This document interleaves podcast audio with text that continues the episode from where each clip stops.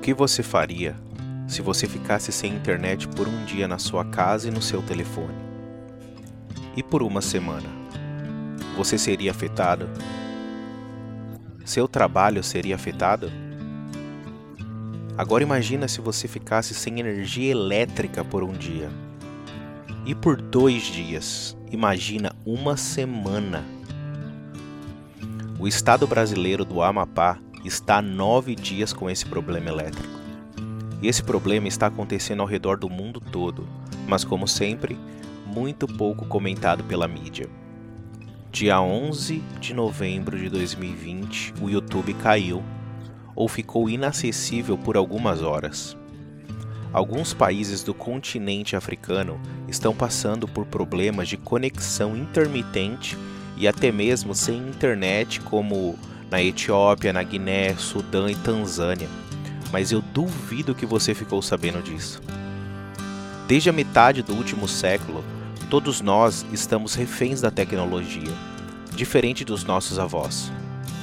Muitos acreditam que essa tecnologia sempre estará disponível para nós.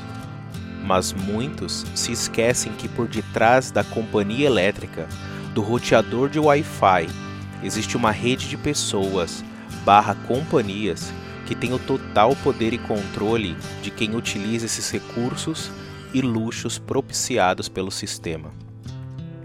Pense só por um minuto.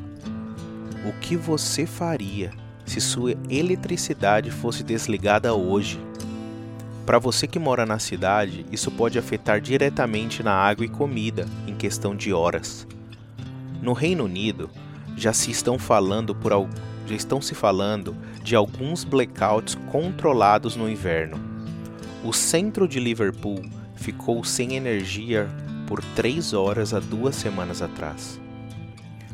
Com a queda do YouTube, uma plataforma que ainda é possível ter muita informação de diversas fontes, uma vez sem ele, ficamos reféns da mídia suja e corrompida das TVs e rádios. Isso pode ocorrer sem nenhum aviso.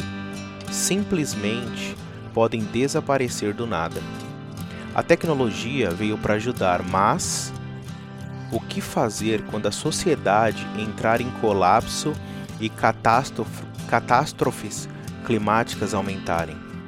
O que você vai fazer se um dia o governo ou uma grande corporação decidir que você não precisa mais do YouTube, ou de energia, ou ainda que a internet livre para todos será algo do passado? O que você vai fazer quando faltar água e comida, ao invés de luz e internet? Se você acha que isso nunca vai ocorrer, Olhe para trás. Coisa de 100 anos, duas gerações apenas. Países como Europa, até mesmo os Estados Unidos sofreram em tempos de conflito. Fica a reflexão. Eu sou o Thiago.